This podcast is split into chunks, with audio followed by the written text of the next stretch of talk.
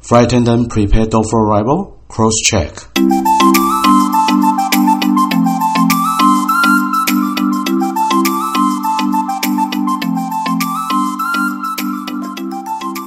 空中老爷直送宵夜，陪您畅聊不买醉。你好，欢迎来到空中老爷的宵夜文第六集。这个节目啊，已经做到第六集了。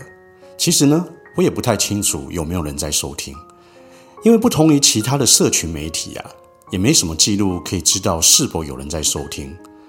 有时候呢，就感觉是我一个老头子在那边喃喃自语啊。所以拜托各位听众啊，给我点继续做下去的动力吧。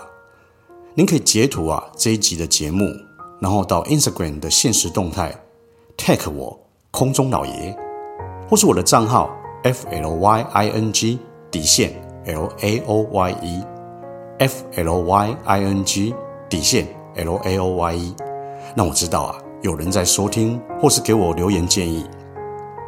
你也可以到 iTunes 上面给我的节目五颗星评价留言，这样啊，我就有更大的动力可以继续做节目下去哦。在此感谢您哦。对于很多人来讲啊，从小就有一个梦想，长大后呢，要成为一名飞行员。然而啊，最终有机会能够进入这个高空办公室工作的人并不太多。但是成为不了飞行员，却阻挡不了人们的好奇心啊！很多人呢都希望可以到这个曾经梦想的地方去看一看，哪怕只是合影留念一下。那就是飞机的驾驶舱 （cockpit），C O C K P I T，C O C K P I T，cockpit。所以啊，今天我们就来谈谈 cockpit 驾驶舱。美国啊，在九一一的恐攻事件过后啊，那各国呢有关驾驶舱进入的安全法规啊，都变得相当的严格。一般来说呢，有权啊可以进入驾驶舱的，仅剩下机组人员、地勤人员、机务或者是执行签派员，除非呢遇到有比较特殊的状况。比如说，正副机师当中有一位突然在航程中发生意外啦，那机师呢，为了飞航的需要，那有权限可以允许能够帮忙的普通乘客。这个普通乘客呢，可能是 deadhead 的机师，deadhead，D E A D H E A D，deadhead 指的呢就是机师或者是空服员，他们有时候啊会以乘客的身份搭乘航班去目的地。预备下一次的航班，或者是其他航空公司的机师啊，或者是有飞行经验的人刚好在飞机上啊，那也可以进入机舱协助。否则呢，一般乘客啊，无论是起飞前，或者是在航程中，甚至是落地以后，都是不能进入驾驶舱的哦。那我们空服员呐、啊，在受训的时候啊，如何迅速正确的操作驾驶舱门，也是我们很重要的一个课程。因为许多呢飞机内的内部设计啊，它是驾驶舱外紧邻的厕所。那基于安全的考量啊，还有为了避免乘客趁着空服员开启驾驶舱门的时候啊硬闯进去，我们在开驾驶舱门前啊，一定要先确认厕所是没有人的。通常呢是由一名空服员负责开门给机师送餐送饮料。那另外一名呢，就要背对着驾驶舱门，负责守门。如果在这个时候呢，又有乘客啊选在这个时候上厕所，那为了安全起见，那空服员啊必须要先挡住乘客，等驾驶舱门关上之后啊，才能让客人通行。而且也有规定，乘客是不能在驾驶舱门前游荡的哦。此外啊，在进入平飞后的飞行员，他们是可以起身离开座位休息的。但是如果你要离开驾驶舱啊，一定要有第二位机组人员进入，因为这个规定呢是不能让驾驶舱只有单独一人。为什么会有这样的规定呢？那个就是在二零一五年呐、啊，有一个叫德国之翼的事件 （German Wing）。在那个事件之后啊，航空公司呢纷纷又实施了新规定，也就是说，在航程中无论任何时候、任何情况，驾驶舱内。一定要有两名人员留守，我们叫做 two persons rule。任何一位飞行员呐，要因故离开驾驶舱的话，那必须要先打电话出来通知。然后让另外一位的空服员进入驾驶舱后，那他才能离开。而且为了防止意外啊，有些航空公司还有规定哦，如果超过半个小时啊没有接到飞行员的来电，那您必须要主动联系驾驶舱，以确认啊两位飞行员的意识是清楚，一切是安好的。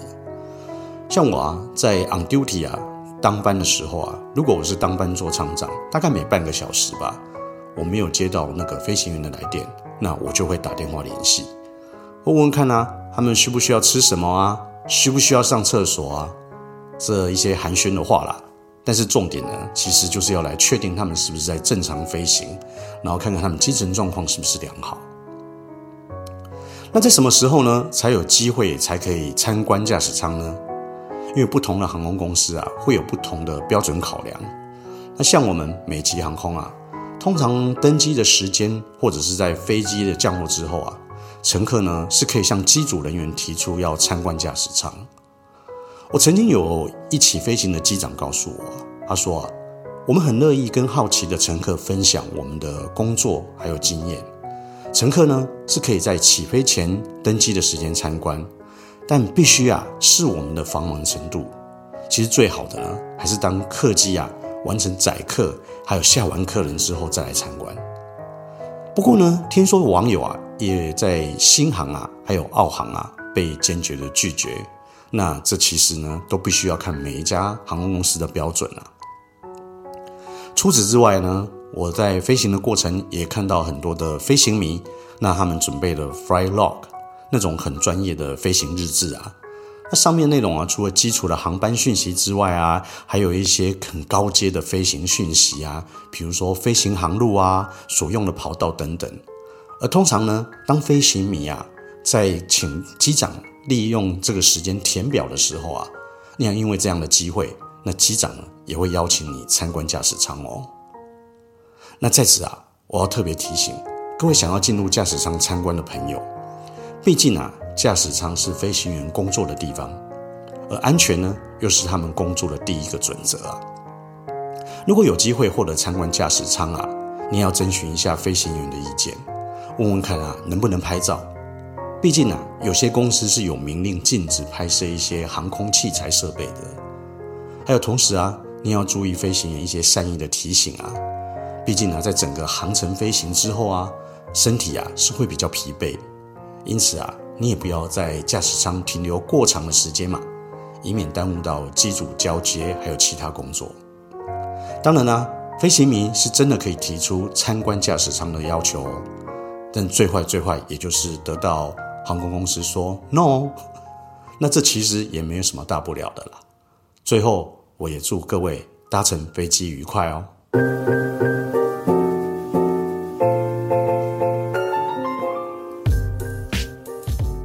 今天呢，我要为您送上的宵夜是卤肉饭，卤肉饭。卤肉饭啊，可以说是台湾国民美食的代名词。记忆中的那种卤汁飘香啊。小火慢炖、细熬的卤肉，哦，浇淋在香喷喷的白米饭上，是经典不败的简单美味，也是许多人呢从小到大百吃不腻的心头爱哦。但是啊，卤肉饭有百百种，有偏肥的啊，也有偏瘦的，也有甜的，也有咸的，所以啊，要找到自己命中注定的那碗卤肉饭啊，实在是很难得啊。那今天呢，我就谈谈我个人偏好的卤肉饭。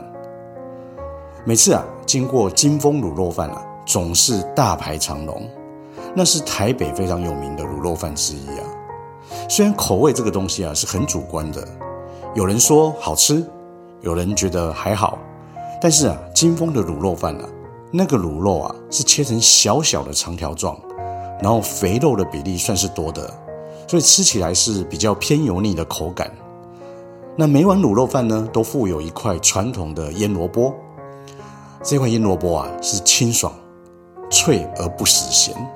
那个咀嚼的过程中啊，还带着一抹萝卜的清甜，算是难得的美味啊。那那个饭呢、吃起来是粒粒分明，不会很软烂的那种的。然后搭配啊，咸香好下饭的那个卤汁，热乎乎的入口，一口接一口，一下子啊，这碗卤肉饭就吃完了。不过啊，每个人的口味是不一样的。金峰这里的口味对我来说还算是相当不错的。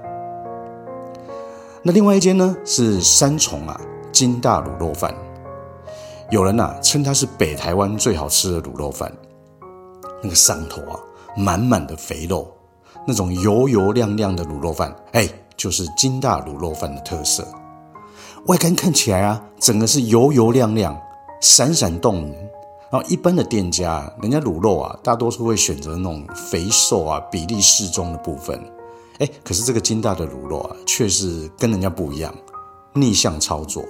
它呢，几乎都是肥肉，而那种肥肉啊，充满油脂的香气与口感啊，哎呀，光是看起来就令人垂涎欲滴啊。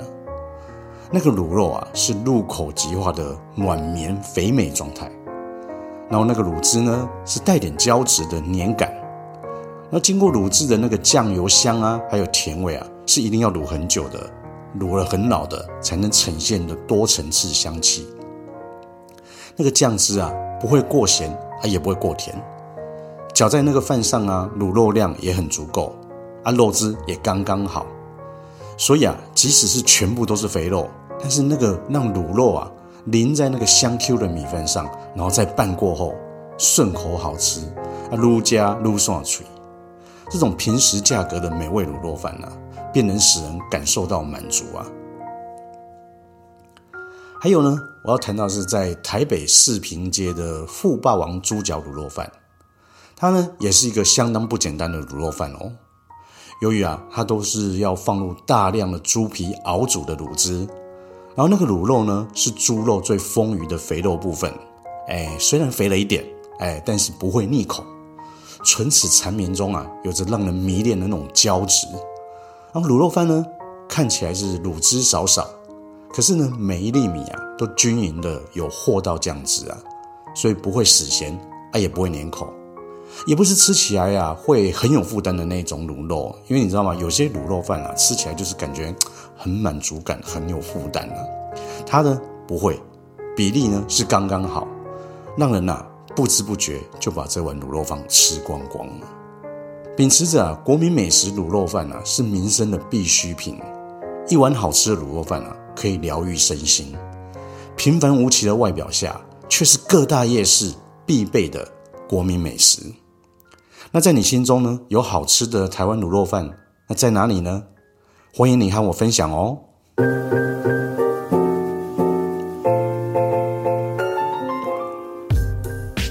接着呢，我要和大家分享今天的故事。不管大事小事，是非不分的价值观混淆，那就是非常严重的事。服务的基本价值观念要正确，然后再加上正确的柔性处理，那你的人客关系就没烦恼。今天呢，我们就来谈谈服务工作上碰到那种不守规矩的人，那你应该要如何的巧妙应对啊？你呀、啊，不一定要强而有力，但是啊，你可以温柔而坚定哦。排队啊，在日常生活中是一种良好的品德嘛，也不是硬性的规定嘛，而是一种约定的次序。那按照先来后到的顺序，本来就是一件很公平的事啊。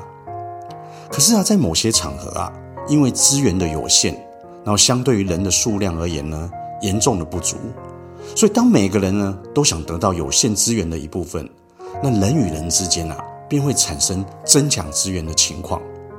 这个时候啊，插队，插队的情形就会产生了。那当自己的权益啊被侵犯的时候，那种感受一定是相当委屈又不好受。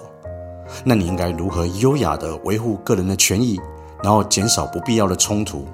那就是我们应该要学习的课题呀。是这样的，夏日炎炎呐，我居住的发财里黄金村呐，一大早有个政府举办的免费健康检查，它呢是针对四十岁以上的民众。那由于 keyword 是免费，加上检查完有免费早餐，村民们呢，都非常踊跃的参加。早上八点啊，你就看到人山人海的村民啊，挤满在那个村里民活动中心外头等候。那贴心的主办单位呢，也搭起了遮阳棚，然后让村民们不需要顶着大太阳，然后酒后而受伤害。那按照先来后到的顺序，每一个村民呢也都被贴上号码牌，然后有次序的进入会场检查。可是，在八点二十分的时候啊，突然有位穿着非常清凉的中年妇女啊，叫妮可妹，是我们的村民，然后呢走入会场。这时候啊，看到这样多了等候的人群啊，她开始啊就不耐烦的抱怨，来说啊啊是怎么啦？啊大家都要来吃免费早餐哦，真是贪小便宜！Oh my god！哦，我拿到七十八号，等到我都明天了，我的时间很宝贵，这怎么可以呢？接着啊，我就看他走向服务人员，然后尼可啊就马上大喊。哎呦，好痛苦哦！我好痛苦，我非常痛苦。我八小时没有进食，我血糖过低。你们一定要让我先进去检查，不然我会晕倒。如果我有个三长两短，你们是赔不起的。那个服务人员啊，一见状，二话不说啊，马上把那个看起来快要晕倒，然后演技可以得奖的那个妮可啊，马上就把他带进去检查会场。可是这时候等候检查的村民呢很多啊，他们就开始狂笑抱怨，然后一边就有人叫说：“，我们不是人吗？我也八小时没有进餐啊，我也血糖过低啊，那我也在这边等候啊。”然后另外一边呢大叫：“我们都在排队，为什么他可以插队？如果他可以检查，那我也要，我也要，我也要。”然后你啊指着那个服务人员，你最好给我个交代，太过分了。哦，当时啊，面对着排山倒海的抱怨，村民啊，那个服务人员啊，也惊慌到不知所措，然后啊，就开始自圆其说啦：啊，没有没有啦，没有啦，没有啦，他没有插队啦，我只是让他先到里面休息嘛。那大家呢，还是要按照号码依序进场检查哦。你知道吗？这种官腔啊，根本没有平息村民的愤怒啊。然后村民们就开始说啦：我们都在看哦。你绝对不能让他先检查，不然我明天克诉你。当时啊，管插队的人呢，那插队的你可会克诉啊；不管插队的呢，又要被那群排队的村民客诉。我在想啊，当下那个服务人员心中的 OS 啊，他一定是说啊，你们都客诉，那我跟谁客诉？这个插队又关我什么事啊？可是我们的主管都要我们服务无上限啊，那我该怎么办呢？最后啊。就是在服务人员的安排之下，然后妮可呢就插队做完他的免费健康检查，然后拿到他说的那个贪小便宜的早餐，然后偷偷的走后门离开。那因为呢，村民都在前门嘛，那即使他们愤怒不平啊，等候啊，可是因为都没有亲眼目睹，所以也没有人讲话。于是呢，就这样平息了我们这个发财里黄金村早上的意外插曲。我从洛杉矶呢要飞往东京，我当天直飞的是一个七八七型的客机啊，那个经济舱是客满的，乘客呢都是肩并肩啊，比邻而坐，哦，真的非常拥挤啊。可是啊，我有个豪华经济舱却有不少的空位，那坐在那个拥挤的经济舱啊的旅客啊，他们都会打量着那个空位，然后啊，他们心想说，等待机舱门关闭啊。那就可以自行搬家到那个比较宽敞的空位。那当天呢、啊，我是那个航班的座舱长。有一位乘客啊，李欧先生呢、啊，他一上机啊，就开始和我谈心啊，有的没有的啦，啊，说什么他是我们公司的忠诚客户啊，每天都在搭我们家的飞机啊，然后说我人很好啊，我很帅啊，说我服务很好啊，哎呀，反正有的没有的啊。就是呢，要和我攀关系呀、啊，然后呢，他有多次的暗示我，他想要换座位，想要去那个比较宽敞的豪华经济舱座位，因为呢，他今天啊是坐在那个经济舱的最后端，而比邻而坐的呢，都是比他更高更壮的两位男士。最后呢，在机舱门关闭的时候啊，哎，他竟然告诉我。我到东京啊，有很紧急的事，我一定要坐在最前端的座位，才能够最快下飞机，不然呢，我就会有麻烦了。哎，我也不是简单的人物，于是呢，我很温柔的看着他，含情脉脉的看着他，李欧先生，我很遗憾，你有要紧的事要到东京处理，但是啊，无论你是坐在哪个座位啊，你到达东京的时间都是相同的哦。我就说了，All seats arrive the same time。我很坚定的说完这句话之后，我再给予遗憾的眼神，然后呢，我转身就离开了。接下来的飞行过程呢，里欧先生就没有再来打扰我了。又有一天呢，我在医院的领药处等候领药嘛，然后医院呢都是按照号码的顺序给药嘛。如果没有显示你的号码，那就代表药师还没有把你的药袋装好，那你也只能耐心等候嘛。可是当天啊。有一位中年男子，硬是三分两次的冲到那个领药柜台，而且非常不耐烦的问小姐：“药好了没啊？药好了没有？”啊，但是药就是还没好嘛，啊，就是还没有到你的号码，你着急也是没有用啊。接着呢，轮到我排队要去拿药的时候，哎，他却突然插进我的前面说：“小姐，我再不拿到药，我就快挂了。”那个已经被打扰多次的小姐。看了一下那个男子的药单，然后就非常大声地说：“先生，您身体那样不舒服要挂了，那你就要去挂急诊哦。而且，您的痔疮药不是神药哦。”顿时啊，所有人都哄堂大笑，然后那个男子啊就有点尴尬的离去。而原本呢很生气被插队的我，我也笑了。我真的很佩服这位小姐的反应啊。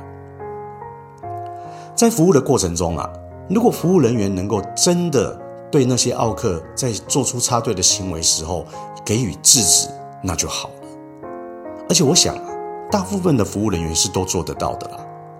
那处理事情的方法有很多种，你有时候啊不一定要大声，不一定要凶嘛，你不一定要强而有力，还有许多其他柔性的方式是可以达到效果啊，不然呢，那个场面只会越来越糟。你呀、啊，不一定要强而有力，但是你真的可以温柔而坚定啊。那关于要处理排队纠纷的这种场合很多啊，比如说每次百货公司周年庆啊，那个停车场啊，都可能会发生。只要有人插队，那纠纷就会发生。可是站在企业的角度啊，我同样要处理纠纷，那我应该让插队的人得逞，结果造成排队的人抗议呢，还是说，我应该阻止插队的人，然后造成插队者抗议呢？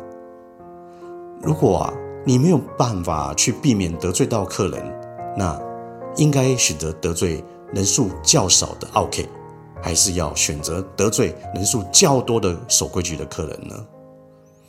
对的事情就是要去做，就是要维持啊公平正义，这个社会啊才有秩序可言嘛。